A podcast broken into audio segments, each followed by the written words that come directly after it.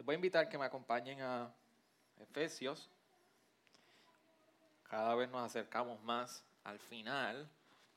Y pareciera que, no sé si les sucede, pero por lo menos la sensación que he tenido es que mientras más nos acercamos al final, como que menos quiero que se termine, eh, por así decirlo.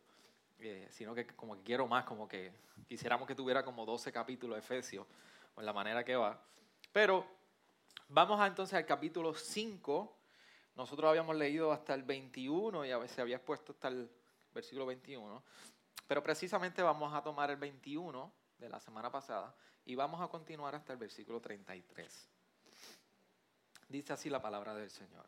Las mujeres, eh, perdón, sometiéndose, sometiéndoos unos a otros en el temor de Cristo. Las mujeres estén sometidas a sus propios maridos como al Señor. Porque el marido es cabeza de la mujer, así como Cristo es cabeza de la iglesia, siendo él mismo el salvador del cuerpo. Pero así, así como la iglesia está sujeta a Cristo, también las mujeres deben de estarlo a sus maridos en todo. Maridos, amad a vuestras mujeres, así como Cristo amó a la iglesia y se dio a sí mismo por ella, para santificarla, habiéndola purificado por el lavamiento del agua con la palabra, a fin de presentársela a sí mismo, una iglesia en toda su gloria, sin que tenga mancha ni arruga ni cosa semejante, sino que fuera santa e inmaculada. Así también deben amar los maridos a sus mujeres como a sus propios cuerpos. El que ama a su mujer a sí mismo se ama, porque nadie aborreció jamás su propio cuerpo, sino que lo sustenta y lo cuida, así como también Cristo a la iglesia, porque somos miembros de su cuerpo. Por esto el hombre dejará a su padre y a su madre y se unirá a su mujer y los dos serán una sola carne. Grande es este misterio, pero hablo con referencia a Cristo y a la iglesia. En todo caso, cada uno de vosotros ame también a su mujer como a sí mismo y que la mujer respete a su marido. Gracias Señor por esta palabra hermosa. Así que en esta travesía, como decía el domingo pasado, que nosotros hemos estado en Efesios, nosotros hemos estado cubriendo diferentes partes donde el Evangelio, la palabra, y Dios ha querido trabajar con nosotros. Nos está llevando desde un inicio las primeras tres sermones, prédicas, eh, que comprenden el primer capítulo y parte del, del dos, va hablando sobre lo que es tú y yo ser una nueva vida. Luego entonces nos dice, si somos una nueva vida cada uno de nosotros, entonces se forma una nueva comunidad. Somos una nueva comunidad en el Señor. ¿Y qué representa entonces esta unidad y esta, este, eh, ah, estas diferentes barreras que ahora por medio del Evangelio usted y yo podemos sobrepasar? ¿verdad? Ya no hay judío, ya no hay griego, ahora en Cristo somos uno. Así que eso es lo que representa la comunidad y como va hablando en el énfasis de la unidad y las relaciones y cómo somos una nueva comunidad. Y ahora que eres un nuevo individuo, perteneces a una nueva comunidad, ahora en esta comunidad hay unos nuevos estándares, unas nuevas normas que usted y yo tenemos que conocer y entender que son partes de ser una nueva criatura. Y hemos ido una y otra vez a 2 Corintios 5, 17, que todo lo viejo había pasado, ahora todo hecho nuevo. Por eso vemos el énfasis en el capítulo 4 de Pablo que está diciendo que despójate de las vestiduras viejas. Porque entonces hay una manera distinta de vivir, de comportarte, de cómo caminar, de cómo tomar decisiones, de cómo actuar, de cómo ser tú. Hay una nueva vestidura. Así que ahora Pablo está diciendo, quítate, sácate la vieja vestidura, ponte la vestimenta nueva. Así que eso es lo que representa en resumen lo que ha sido las nuevas normas. Pero ahora entonces empieza a hablar de lo que son nuevas relaciones. Entonces Dios no deja desamparado el aspecto de que tú y yo ahora tenemos, vivimos unas relaciones, somos nuevos individuos, una nueva persona, en una nueva comunidad, con nuevos estándares, pero aún así continúa nuestra interacción con, las relaciones del día a día. Nosotros tenemos unas relaciones eh, ordinarias, de todos los días. Y la palabra viene a hablar a esta hora en esto particular. ¿Cómo nos relacionamos con esto que nos encontramos ahora? Con las relaciones con las que nos encontramos ahora. Y una de las cosas que Pablo está usando es que parte de la relación de Cristo con su iglesia para comenzar a hablarnos a nosotros de cómo se determina, cómo nos relacionamos con los que nos rodean, principalmente con los que aquellos que amamos. Así que utiliza principalmente tres, ejemplos o, relaciones, clases de relaciones que usted y yo tenemos. Habla de lo que es eh, matrimonio, los hijos y lo que es el amo sobre el siervo.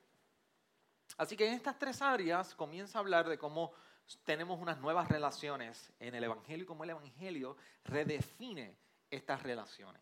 La primera es principalmente en el matrimonio. Y comienza a hablar desde la perspectiva de lo que es la sujeción, el sometimiento. Y eso es una palabra que para nuestros días es sumamente pesada, sometimiento. Pero vamos a, vamos a querer hablar sobre lo que significa precisamente sometimiento, porque los tres renglones está hablando sobre la esposa someterse, sobre los hijos someterse y sobre el siervo someterse. Y de ahí es que está partiendo a base de la relación de Cristo con la iglesia. Por eso es bien importante que no saquemos en contexto un aspecto que está relacionado a la semana pasada. Y cuando hablamos de esta autoridad y esta sumisión que Pablo está explicando de las esposas, los hijos y el siervo al amo, debemos entender que todo esto es producto de la vida que ha sido llenada por el fruto, por el Espíritu Santo. Así que uno de los frutos del Espíritu Santo, de tener la llenura del Espíritu Santo, es que va a mover a nosotros, nos va a mover en lo que es el sometimiento a una autoridad. Por eso el versículo 21 que le dimos lectura hoy y fue parte de la exposición de la semana pasada, dice, sometiéndoos unos a otros en el temor de Cristo. Pero esto depende, ese versículo 21 depende de lo que es, la llenura del Espíritu Santo y el fruto de esta llenura. Si usted mira el pasaje, usted estuvo la semana pasada, o si no estuvo, pudo escucharlo, sabe muy bien que la consecuencia de ese versículo 21 es de todo lo que Pablo viene hablando anteriormente acerca de ser llenos con el Espíritu Santo. Así que lo que viene a hacer ese versículo 21 viene a ser un puente de transición. Llenura del Espíritu Santo nos lleva a someternos unos a otros y ahora puedo hablar entonces de las relaciones y cómo nos sometemos en las relaciones, porque a partir de ese fruto del Espíritu Santo nos sometemos unos a otros y ahora eso dicta y habla a las relaciones que tú y yo tenemos en el día a día. Pero lo que es someterse, el sometimiento, eso es prohibido. No me hable de eso, pastor. A mí no me hables de someterme. Porque en este tiempo hablar de sometimiento, eso es prohibido. Así que vamos a ver qué dice el pastor sobre lo que es sometimiento y autoridad y en el matrimonio. Y empieza ese versículo diciendo, las mujeres estén sometidas a sus propios maridos como al Señor.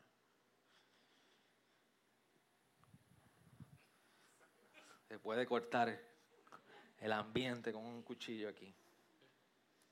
Pero primero, ah, hablemos de la libertad y la liberalidad que nosotros vivimos en nuestros días. ¿Qué tiene que decir la fe cristiana a todo esto que nosotros estamos hablando en estos tiempos de que la sujeción es prohibida. Lo que sucede es que cuando Pablo está hablando del sometimiento y la autoridad, Pablo no está hablando en los mismos términos sociales que nosotros identificamos hoy. Hoy se asocia la palabra autoridad y someterse o sujeción con inferioridad.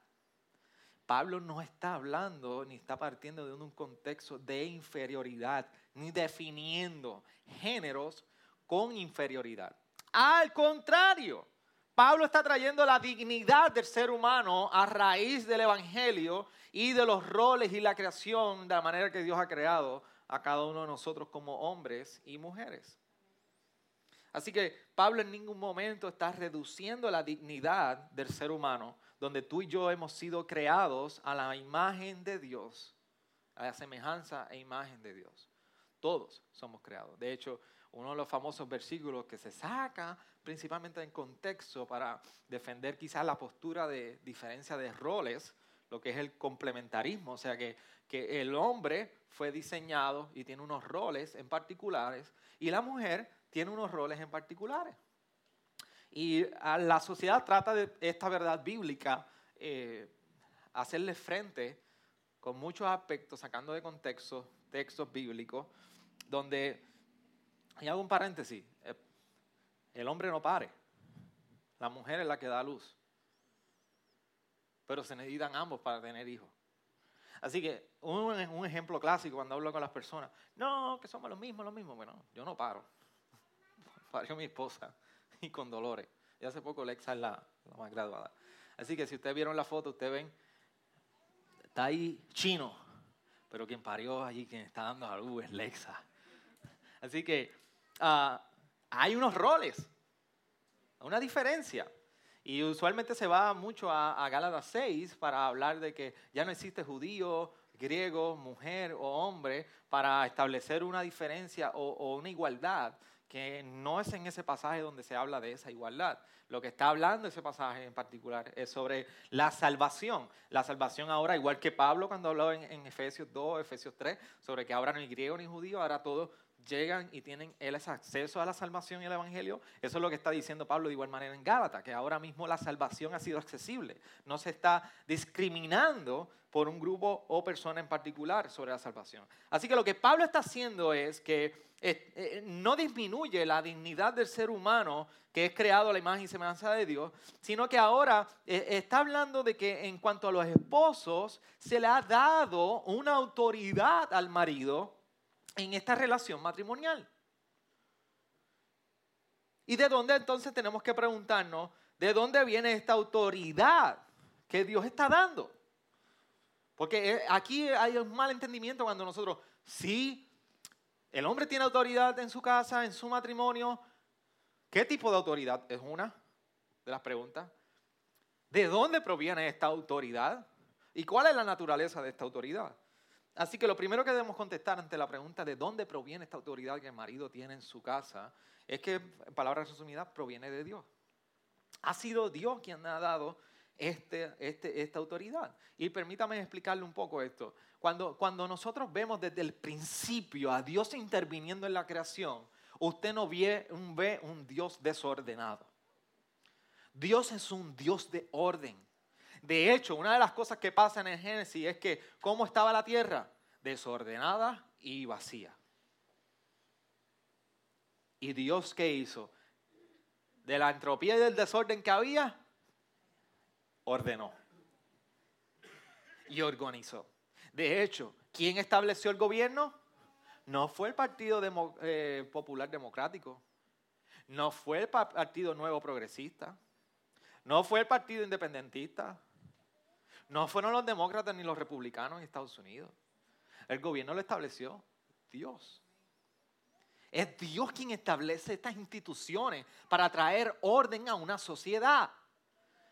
Dios pone, lo, lo describe muy bien en Romano, que pone el gobierno para que sea quien pueda castigar al que comete maldad.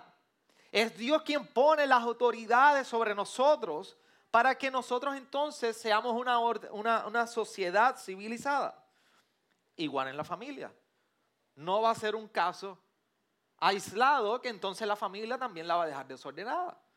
Dios trae orden a la familia, por eso crea hombre y mujer y le asigna autoridad, roles de autoridad y liderazgo. Así que en cierta manera el, reconocer la sumisión y la autoridad en nuestras vidas es reconocer la autoridad de Dios misma sobre nosotros. Negar esta, sumisión, negar esto sería negar la autoridad de Dios, de lo que ha sido establecido. Ahora, esto no significa que entonces esta autoridad dada al hombre, particularmente sobre el contexto que estamos hablando, no significa que es una autoridad ilimitada y no significa tampoco que se requiere de una obediencia incondicional, a ciega. Uno se va por el risco y el otro le sigue. Eso no es lo que estamos hablando aquí. Y vamos a describir con mucho más detalle. Y sí hay que reconocer que ha habido un mal uso de las autoridades. En el gobierno, todos abriles, a donde usted le llega la notificación de Hacienda, lo que tiene que pagar, usted se acuerda muchísimo de lo mal administrado que ha sido esta autoridad. Conocemos de casos en matrimonios donde la autoridad se ha sacado de proporción, de contexto y ha sido mal utilizada o ejercida. Así que, ¿qué sucede cuando hay un mal ejercicio de la autoridad? el, hacer un mal ejercicio de la autoridad es prohibir lo que Dios no ha prohibido y permitir lo que Dios ha, ha prohibido. ¿Entendió? Palabras resumidas, eso es el ejercicio de una mala autoridad. Que usted prohíba bajo su autoridad lo que Dios ha permitido y que usted permita lo que Dios ha prohibido. Parece una rima, pero no lo es. Es un mal ejercicio de la autoridad. Así que eso hay que entenderlo y sí lo estamos entendiendo. Pero ¿cómo se debe usar esta autoridad?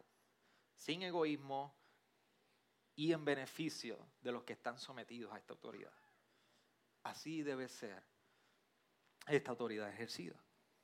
Así que hablando un poco de lo que Pablo está describiendo en el contexto de autoridad y lo que representa su misión, vayamos entonces a los roles del esposo y la esposa que nos está hablando en todo este pasaje. Porque el pasaje del 22 al 24 nos está hablando de la esposa. Así que en la vez anterior, para aquellos que, para referencia de aquellos que quizás no escucharon la serie El Evangelio para la Vida, sabe que hablamos del matrimonio en dos ocasiones. Para aquella ocasión empezamos con el marido.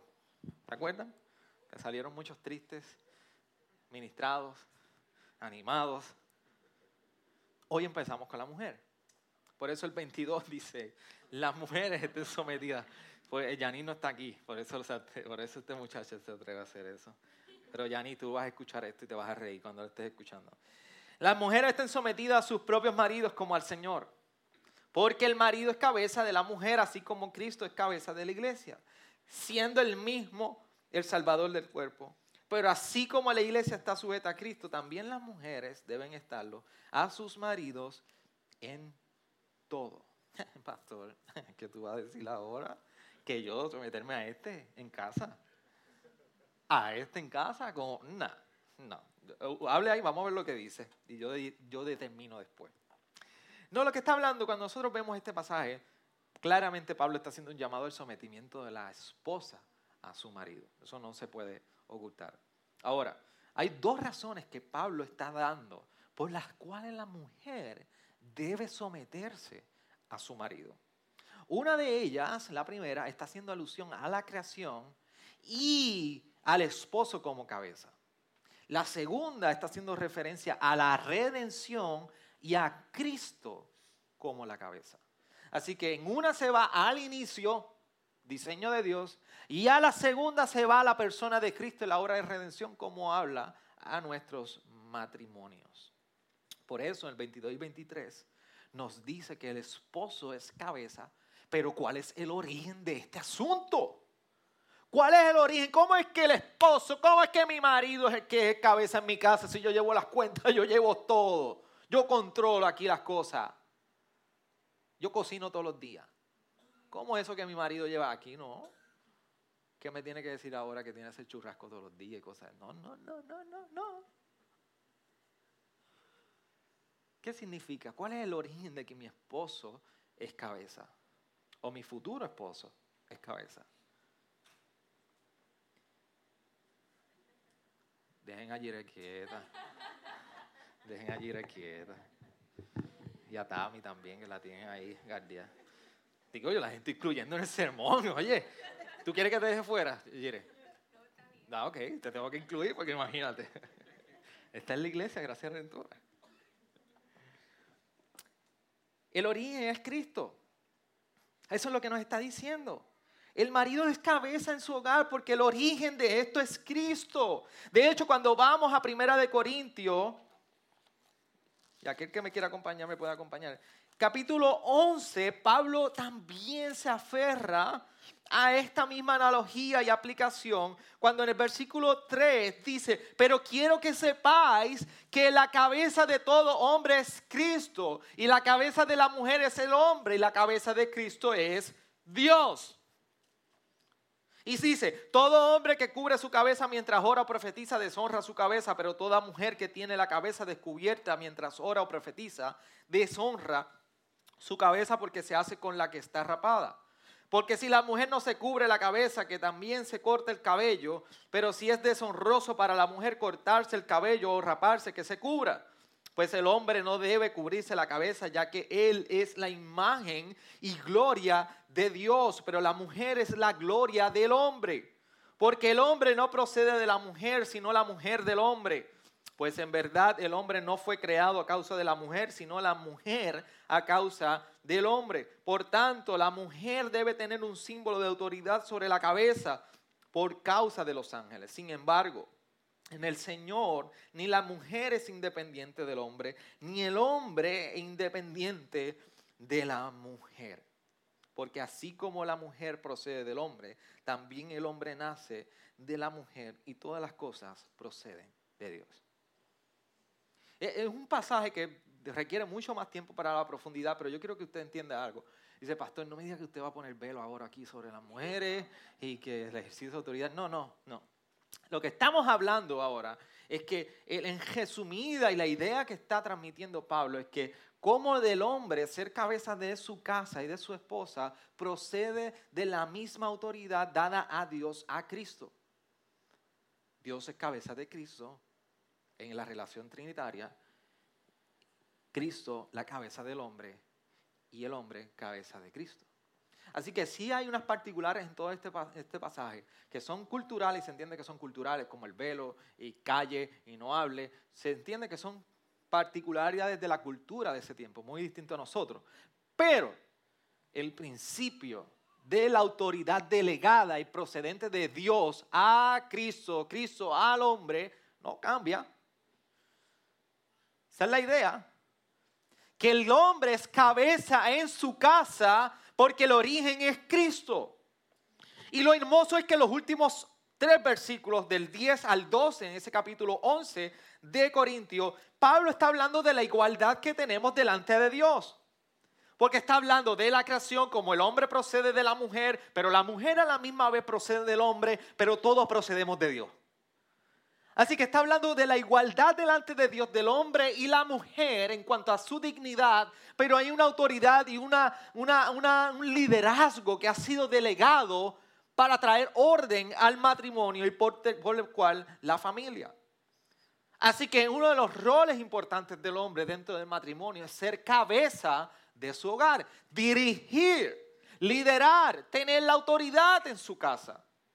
Y eso significa muchísimo más que tener los pantalones bien puestos. Y vamos a hablar de esa naturaleza. Pero en esos primeros dos versículos, del 22 al 24, lo que estamos viendo es esto. El hombre es cabeza porque Cristo es la cabeza. Eso es lo importante. Por eso el ser iguales delante de Dios, pero a la misma vez diferencia de roles, es lo que se habla de complementarios. Nos complementamos nos somos partners. Eso es lo que significa cuando en esta iglesia nosotros hablamos de que somos complementaristas. Y usted dice, ¿con qué se come esa, esa herejía? Eso no es herejía. Lo que está describiendo es que nosotros creemos que Dios diseñó al hombre y a la mujer con, igual de igual, con una igualdad, con la misma dignidad, pero con diferencias de roles. Eso es lo que significa. El rol de, los esposos hablamos de las mujeres, que entonces someterse a la cabeza, el rol de los esposos. Del 25 al 33 es que nosotros vemos la descripción de los esposos. Y vamos a hablar en virtud de este sometimiento de la esposa. Así que si para la esposa nosotros entendemos que someterse a su marido es difícil, lea del 25 al 33 para que usted entienda lo complicado que puede ser, más aún para el hombre, amar que mi, esposo me ama complicadamente. ¿Cómo va a ser? ¿Cómo va a ser que mi esposo me ame complicadamente? Me está, ¿Qué es esto, Dios mío? Complicadamente, pero yo como soy con ese marido, con este hombre, que yo le cocino, le sirvo todos los días, que yo le plancho los calzoncillos. ¿Cómo es posible? ¿Sí? Si difícil es el sometimiento, cuán difícil es amar para el hombre. Y con esto no estamos justificando, así que aguántense en los hombres ahora. Dos analogías que describen la responsabilidad del esposo. Primero, la primera la que se describe es que el esposo debe amar a su esposa como Cristo amó a la iglesia.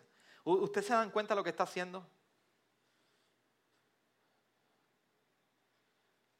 Aquellos que tienen hijos, cuando están tratando de explicarle una destreza a sus hijos, cómo lavarse los dientes, o cómo limpiar algo, o cómo construir algo, cómo lavar el cuajo. Usted le muestra, mira, lo vas a hacer así como papá lo está haciendo, como mamá lo está haciendo. Y usted le establece un estándar a su hijo. Quizás alguna esposa le hacen a los esposos así, como tu esposa lo hace.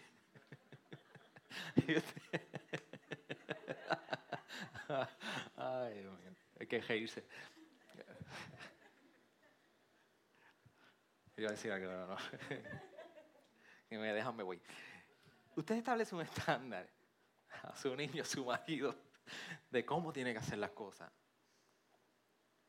Aquí Dios por medio de su palabra en Pablo nos está estableciendo un estándar. Tú, vas a amar no así. Tú vas a amar como Cristo amó a la iglesia. Y, y eso tiene muchísima profundidad. Y quiero, quiero hablar sobre eso. Como esta primera descripción y responsabilidad del esposo, la analogía que trae Pablo, es amar a nuestras esposas como Cristo amó a la iglesia. Permítame ir a hacer un recorrido con ustedes en la Biblia para que entendamos algo. E, en el Antiguo Testamento, cuando nosotros vemos que se está formando la relación de un pueblo con Dios, en los términos que Dios está hablando constantemente con la relación de su pueblo, son en términos matrimoniales son en términos de pacto matrimonial. ¿Usted sabe cuando usted dio los votos y usted firmó el pacto matrimonial final? Usted, está haciendo un pacto matrimonial. Así que la relación de Israel desde el principio, la formación como identidad, de, como pueblo de Dios y en su identidad como pueblo de Dios, Dios está estableciendo una relación con ellos que la define y la describe en muchas ocasiones como un pacto matrimonial. Por eso una de ellas, cuando nosotros vemos que Dios dando palabra a Isaías para hablar al pueblo y advertir al pueblo, hace lo siguiente en Isaías 54. Mira cómo habla para que usted tenga una idea. Hablábamos al principio en el, en discipulado congregacional que hay muchas maneras que nosotros vemos que en la escritura Dios mismo va hablando. Una de ellas es que va hablando por labios humanos. O sea, le da una palabra a Isaías o al profeta, y el profeta iba y hablaba, y hablamos que era particularmente sobre un evento del futuro o sobre un juicio, una corrección del presente. Así que en Isaías 54, 5 dice, porque tu esposo es tu hacedor, el Señor de los ejércitos es su nombre, y tu redentor es el Santo de Israel, que se llama Dios de toda la tierra. Sí, Isaías está hablando el pueblo, está recordando un pacto de este Dios, de este pueblo, y le está hablando en términos matrimoniales. Tu novio. Después, cuando nosotros, si vamos un poco más adelante, vemos a Jesús hablando como lo que es la relación de un novio con su iglesia como novia. Por eso cuando vamos a Marcos capítulo 2, versículo 18, Vemos de igual manera a Jesús hablando y dice, los discípulos de Juan y los fariseos estaban ayunando y vinieron y le dijeron, ¿por qué ayunan los discípulos de Juan y los discípulos de los fariseos, pero tus discípulos no ayunan? Y Jesús les dijo, ¿acaso pueden ayunar los acompañantes del novio, novio mientras el novio está con ellos? Mientras tienen el novio con ellos, no pueden ayunar. Pero vendrán días cuando el novio se les será quitado y entonces ayunarán en aquel día. ¿Vieron qué interesante cómo Jesús utiliza la analogía del novio? Para decir, el novio está presente, no, te lo, no lo vas a perder. Después nosotros de igual manera, más adelante en las epístolas, en segunda de Corintios, nosotros vemos a Pablo usando la imagen que le dimos lectura ahorita.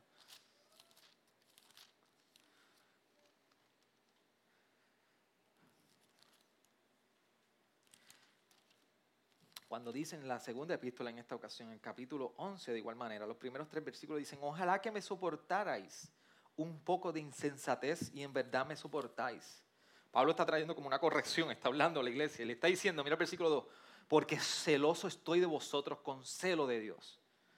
Pues os desposé a un esposo para presentarlos como virgen pura a Cristo. Pero temo que si como la serpiente con su astucia engañó a Eva, vuestras mentes sean desviadas de la sencillez y pureza de la devoción a Cristo.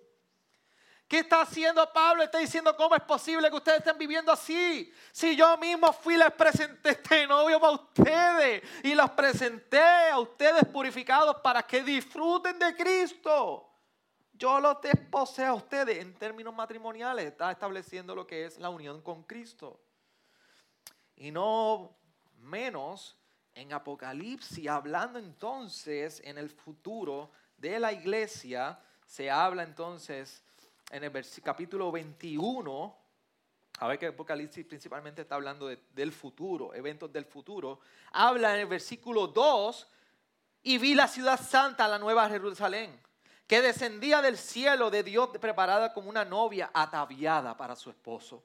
Y el versículo 9 más adelante está diciendo, y vino uno de los siete ángeles que tenía las siete copas llenas de los últimos siete plagas y habló conmigo diciendo, ven, te mostraré la novia la esposa del Cordero. ¿Se dieron cuenta cómo en la relación del pueblo de Dios con Israel y en la relación de la iglesia con Dios, todo momento se está hablando en pactos matrimoniales? Así que es sobre el pacto del amor del novio por la novia que Pablo desarrolla entonces el tema de este versículo, amad a vuestras mujeres, así como Cristo amó a la iglesia y se dio a sí misma por ella. Por eso vemos cinco verbos que Pablo está utilizando para describir esto. Dice amar, amó, se dio a sí mismo para santificarla, para purificarla y por último, para presentársela a sí mismo. Mira la descripción y los verbos que utiliza Pablo. Amó, Cristo se dio, la amó, Cristo se dio a sí mismo, Cristo la, para santificarla, Cristo la purifica y Cristo se la presenta a sí mismo. Esa es la manera que nos está haciendo el llamado que nos está haciendo la palabra a nosotros los esposos. Amar a vuestras esposas como Cristo amó la iglesia. Por eso cuando dicen el término de amor a la iglesia, está, está hablando en una persistencia de Cristo antes pero lo hermoso de esto, de saber que fue en el tiempo antes, pasado, en una persistencia eterna de Cristo, estableció desde ese tiempo su amor y decidió entregarse por su iglesia para salvarla.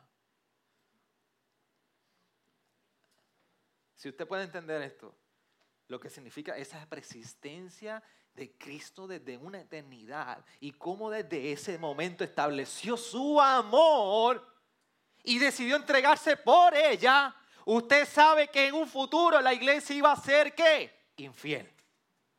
Pero Dios estableció desde un principio, desde su eternidad, que le iba a amar y se iba a entregar por ella.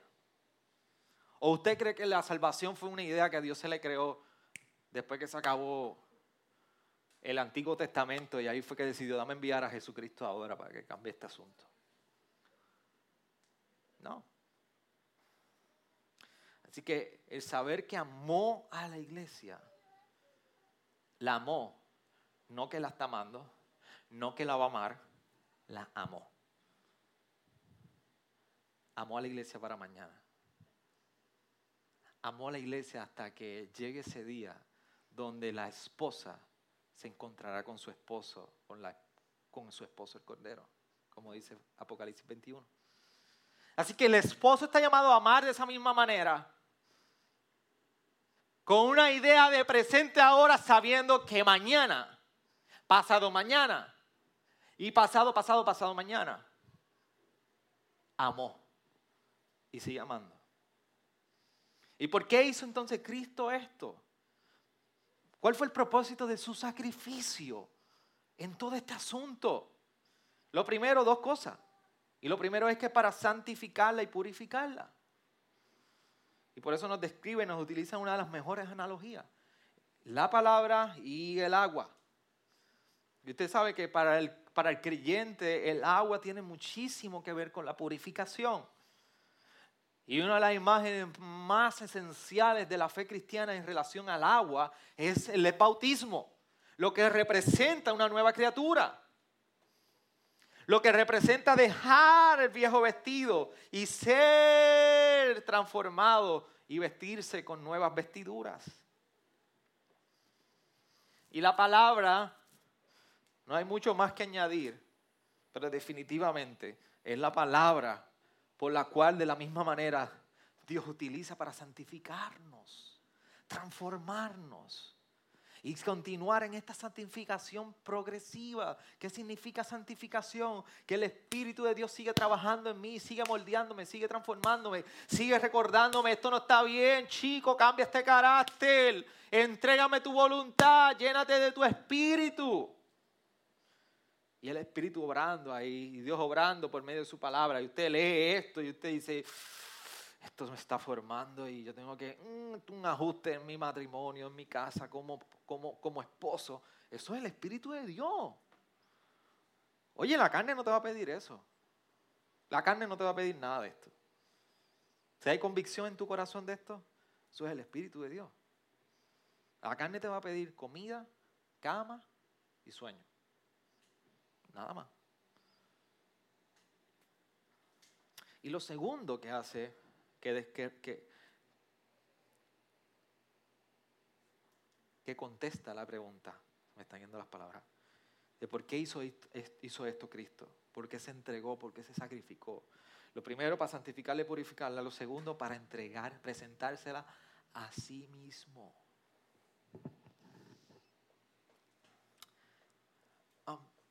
Sobre esto tenemos que entender que, que, la autoridad que se le ha dado al esposo en ningún momento es para sofocarla a la esposa. No es para agobiarla. No es para estrujarla. No es para abusar de ella o frustrarla de quién es ella.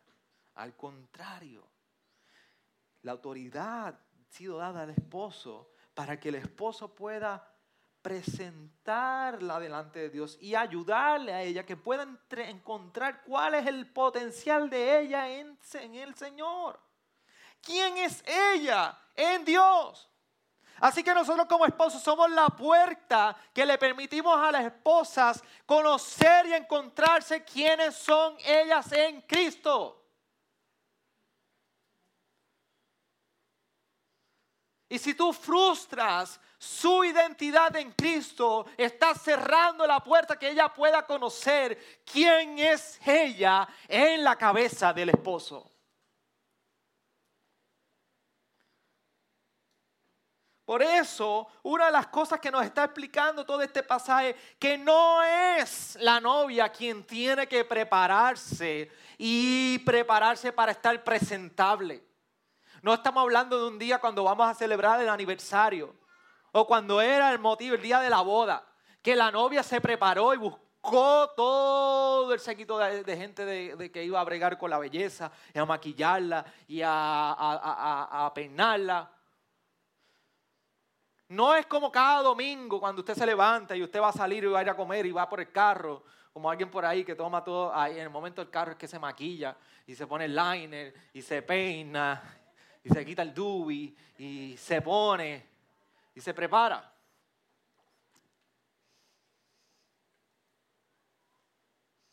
Todavía mi carro tiene una marca del eyeliner.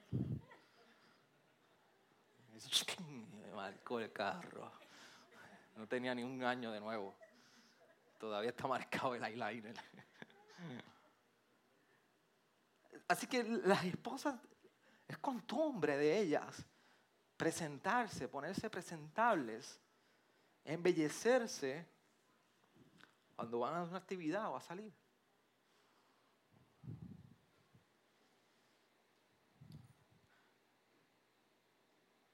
Así que no en esta ocasión no es la novia, no es la esposa quien le corresponde presentarse o hacerse presentable. E, e, es, el rol y la labor del novio, hermosearla a ella de tal manera que ella esté presentable. Por eso nos habla que entonces Cristo se entregó para presentársela a sí misma. Así que tu marido, nosotros los maridos, tenemos la responsabilidad de nuestras esposas. Hermosearlas, embellecerlas y ayudarlas a encontrar la belleza que solamente encuentran en Cristo. ¿Tu esposa ha encontrado eso? ¿Estás tú permitiendo que tu esposa pueda encontrar y conocer quién es ella en Cristo?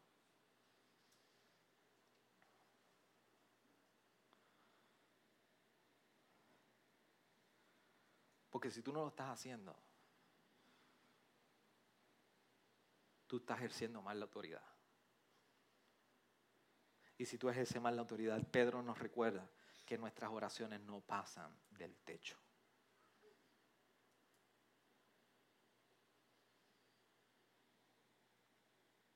Lo segundo que está hablando sobre el rol de los esposos es que el esposo debe amar a su esposa como a su propio cuerpo. Por eso en el versículo 29 está hablando de lo que es alimentarla y cuidarla. Cuando dice, porque nadie aborreció jamás su propio cuerpo, sino que lo sustente y lo cuida, así como también Cristo a la iglesia. Así que lo que está describiendo es que esto solamente se puede entender, lo que es alimentarla y cuidarla, cuando tú entiendes que somos una sola carne que en el matrimonio se es una sola carne, como en el versículo 31, por eso va referencia, hace referencia a la creación. Por esto el hombre dejará a su padre y a su madre y se unirá a una sola mujer y los dos serán una sola carne. Por eso en el matrimonio usted y yo no podemos vivir el matrimonio como si estuviéramos solteros.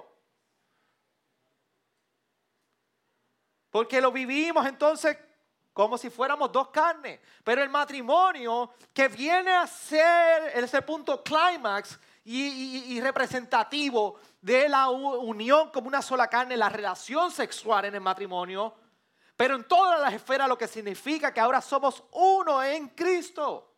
Está hablando de la misma manera la relación que tiene que ver con la unión con Cristo.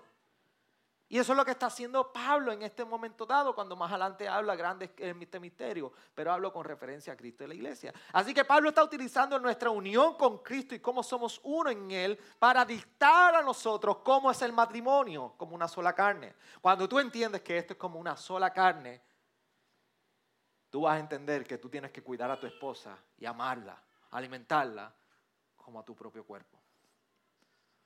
Porque ya no hay dos cuerpos, hay uno solo. Por eso le llaman en el versículo 30, 32, que grande es este misterio. Y él está diciendo que este misterio es el de Cristo con la iglesia. Y si usted estuvo desde el principio escuchando la serie de Efesios, sabe que misterio no es la misma connotación con la que nosotros entendemos hoy misterio. Misterio en este contexto era una verdad revelada. Así que Pablo ahora reveló un misterio sobre la iglesia, que la iglesia no era un grupo en particular, ahora la iglesia eran uno, judíos y griegos, y está describiendo nuestra unión con Cristo, lo que somos con Él y en Él. Y eso habla nuestro matrimonio. Y para ir culminando entonces, ¿cuál es la naturaleza de la relación matrimonial? Me describiste el rol de la esposa, lo que es la autoridad, de dónde proviene la autoridad. Me describiste el rol de la esposa de someterse, entender que el esposo es cabeza. Me hablaste del rol del esposo de amar como Cristo amó a la iglesia y amar como si fuera su propio cuerpo. Pero ¿cuál es la naturaleza de la relación matrimonial? Cinco puntos que quiero compartirles rápido. Primero, La, sumisión es un ejemplo de la responsabilidad del, cristiano en general. La sumisión no es algo que eh, es exclusivo de, un grupo en particular. El sometimiento viene a ser para todo creyente. Recuérdese en el, el versículo 21, sometiéndose unos a otros en el temor a Cristo nos rendimos cuenta, nos rendimos unos a otros como creyentes. Así que en cierta manera el esposo también se somete en cierto aspecto a su esposa en esa rendición de cuenta. Yo me someto a Félix, yo me someto a Amor, yo me someto a Iván y nos sometemos en esta relación y como creyentes unos a otros porque nos sometemos a Cristo. Y ese es el cuidado de la iglesia. Por eso en Efesios 4, 5, Pablo estaba hablando de esto. Colosenses 3 está hablando de esto. Así que este término de la sumisión no solamente es algo que es responsabilidad de las esposas, es de todo creyente en general. Lo segundo es que la sumisión de la esposa es para ser entregada a alguien que ama y no a un ogro. La sumisión de la esposa es para ser entregada a quien ama no a un ogro. Y usted sabe lo que es un ogro, ¿verdad? Shrek. Si usted no han visto la película Shrek, eso es un ogro. Que nada le gusta, todo le apesta, repugnante. No le gusta estar con la gente, no le gusta. Malhumorado, aburrido, vago. Todo eso. Así que no debe haber esta resistencia en la esposa cuando la responsabilidad de amar ha sido evidente en su matrimonio. Tu esposa no puedes negarte a someterte a tu marido, a la autoridad de, de tu esposo, cuando ésta ha sido expresada en amor. Sería tu resististe a la misma autoridad de Cristo. Y si tu esposo desea que tu esposa se sujete a tu liderato, ¿sabe qué hay que hacer? ¿Sabe qué hay que hacer? Si tú quieres que tu esposa te siga, ámala. Si tú quieres que tu esposa te siga, ámala. Es la única manera que tú puedes lograr que tu esposa siga tu liderato. Tercero, el esposo está llamado a amar como Cristo. Por eso, este amor se le conoce como el amor del Calvario. Los días difíciles, recuérdate, amamos como en el Calvario. La responsabilidad inicial no es esposas, amen a sus maridos. Esposo, ama a tu esposa. La consecuencia de su amor es procedente de tu amor hacia ella. El amor del esposo, cuarto, así como Cristo se sacrifica para servir. Así que mostramos este amor a la esposa como esposo para servirle. Porque así como Cristo se entregó a la iglesia para purificarla, cuidarla, así entonces el esposo se entrega a ella. Y uno de los deseos que debe estar en el esposo es ver libre a su esposa de todo aquello que quiera estropear la verdadera identidad de ella en Cristo. Uno de los mayores anhelos que debes tener el esposo es que tu esposa pueda encontrar y pueda ser liberada de toda presión, de toda atadura, de todo obstáculo que quiera poner en duda su identidad en Cristo. Y por último, la sumisión de la esposa no es otra cosa que otro aspecto donde se representa el amor. Someterte como esposa es una manera de amar. ¿Y qué significa amar? Tendríamos entonces que, definir ¿Qué representa amar? Amar nos representa que nosotros nos entregamos solamente por nuestros cuerpos en una relación sexual. ¿Qué significa amar? Nosotros amamos cuando tú y yo nos entregamos a otros. Nos entregamos a nosotros mismos por otro. Porque eso fue lo que nos enseñó Cristo acerca del amor, que se entregó por su iglesia. Así que amar y sujeción son dos aspectos de la misma cosa. Uno entrega amor, el otro entrega sumisión. ¿Así? Uno entrega amor, el otro entrega sumisión. Uno recibe amor y el otro recibe sumisión. Hay una entrega mutua en la relación matrimonial y ese es el ejercicio del amor. Uno entrega, el otro recibe. Y en ambas partes vemos esto. Por eso una de las cosas que define la vida matrimonial en nuestro hogar es el Evangelio. Tú y yo ejercitamos la vida matrimonial a la luz del Evangelio. Tu matrimonio es un drama del Evangelio. ¿Sabe por qué? Porque no solamente es en entrega y amor en perfección. Es que este es el ideal que vemos bíblicamente. Pero nuestro pecado nos lleva a luchar con esto. Así que en el matrimonio hay mucho pecado. En el matrimonio hay mucha necesidad de arrepentimiento, en el, matrimonio hay mucha necesidad de perdón, de gracia, de misericordia.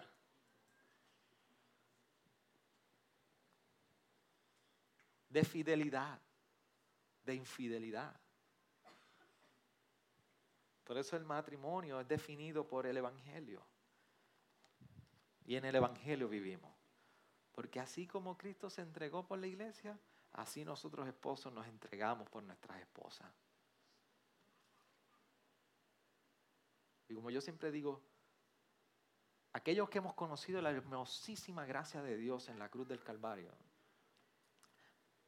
vimos a un Salvador, a Dios Hijo hecho carne, el verbo, como dice Juan 1, 1 y 1.14, que habitó entre nosotros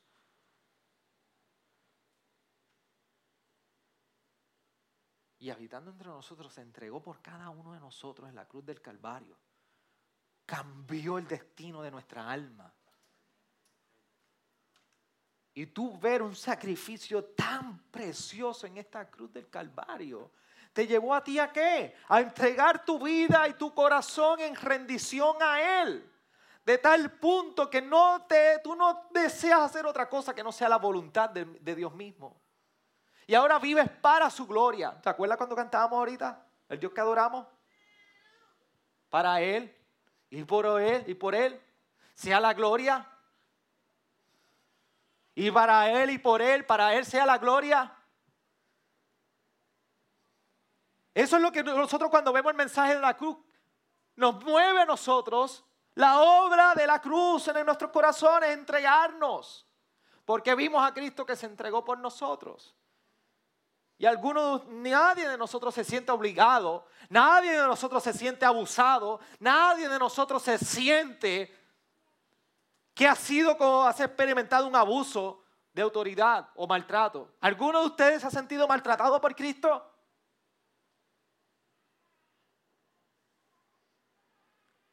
Al contrario, nos hemos sentido amados por Cristo. Así es la relación matrimonial. Cuando es el llamado del esposo a amar como Cristo, es que el esposo se entrega de tal manera a su esposa y vive en un amor sacrificial entregado por ella. A pesar de las imperfecciones, a pesar de su pecado, a pesar de que no es perfecta, a pesar de todo lo que haga, Él se entrega en amor por ella y su esposa. Al contemplar la gracia en su esposo, y la hermosura de este evangelio que ha transformado el corazón de su marido. Dice, como veo el amor de mi esposo en sacrificio y el amor mismo de Cristo en mi vida, yo me entrego, amado mío, y yo te sigo. y yo te sigo. Y tú me lideras. Y tú me diriges. Porque me siento amada, cuidada, protegida, purificada, santificada y me estás preparando para el día de mi redención cuando me tenga que presentar perfecta delante de mi Dios. Así es que el Evangelio define nuestro matrimonio. Y en esta naturaleza del Evangelio es que tú y yo debemos seguir creciendo y pidiéndole al Señor que nos ayude a que podamos vivir a la luz de este Evangelio, de esta verdad, y que nuestros matrimonios sean unos, que podamos decir que son para Él, por Él y para su gloria. Señor, gracias por este tiempo. Gracias por tu palabra. Gracias por tu verdad. Gracias porque tú tienes que hablar a todos, a todos los aspectos de nuestra vida. Y en esta ocasión nos está hablando el matrimonio.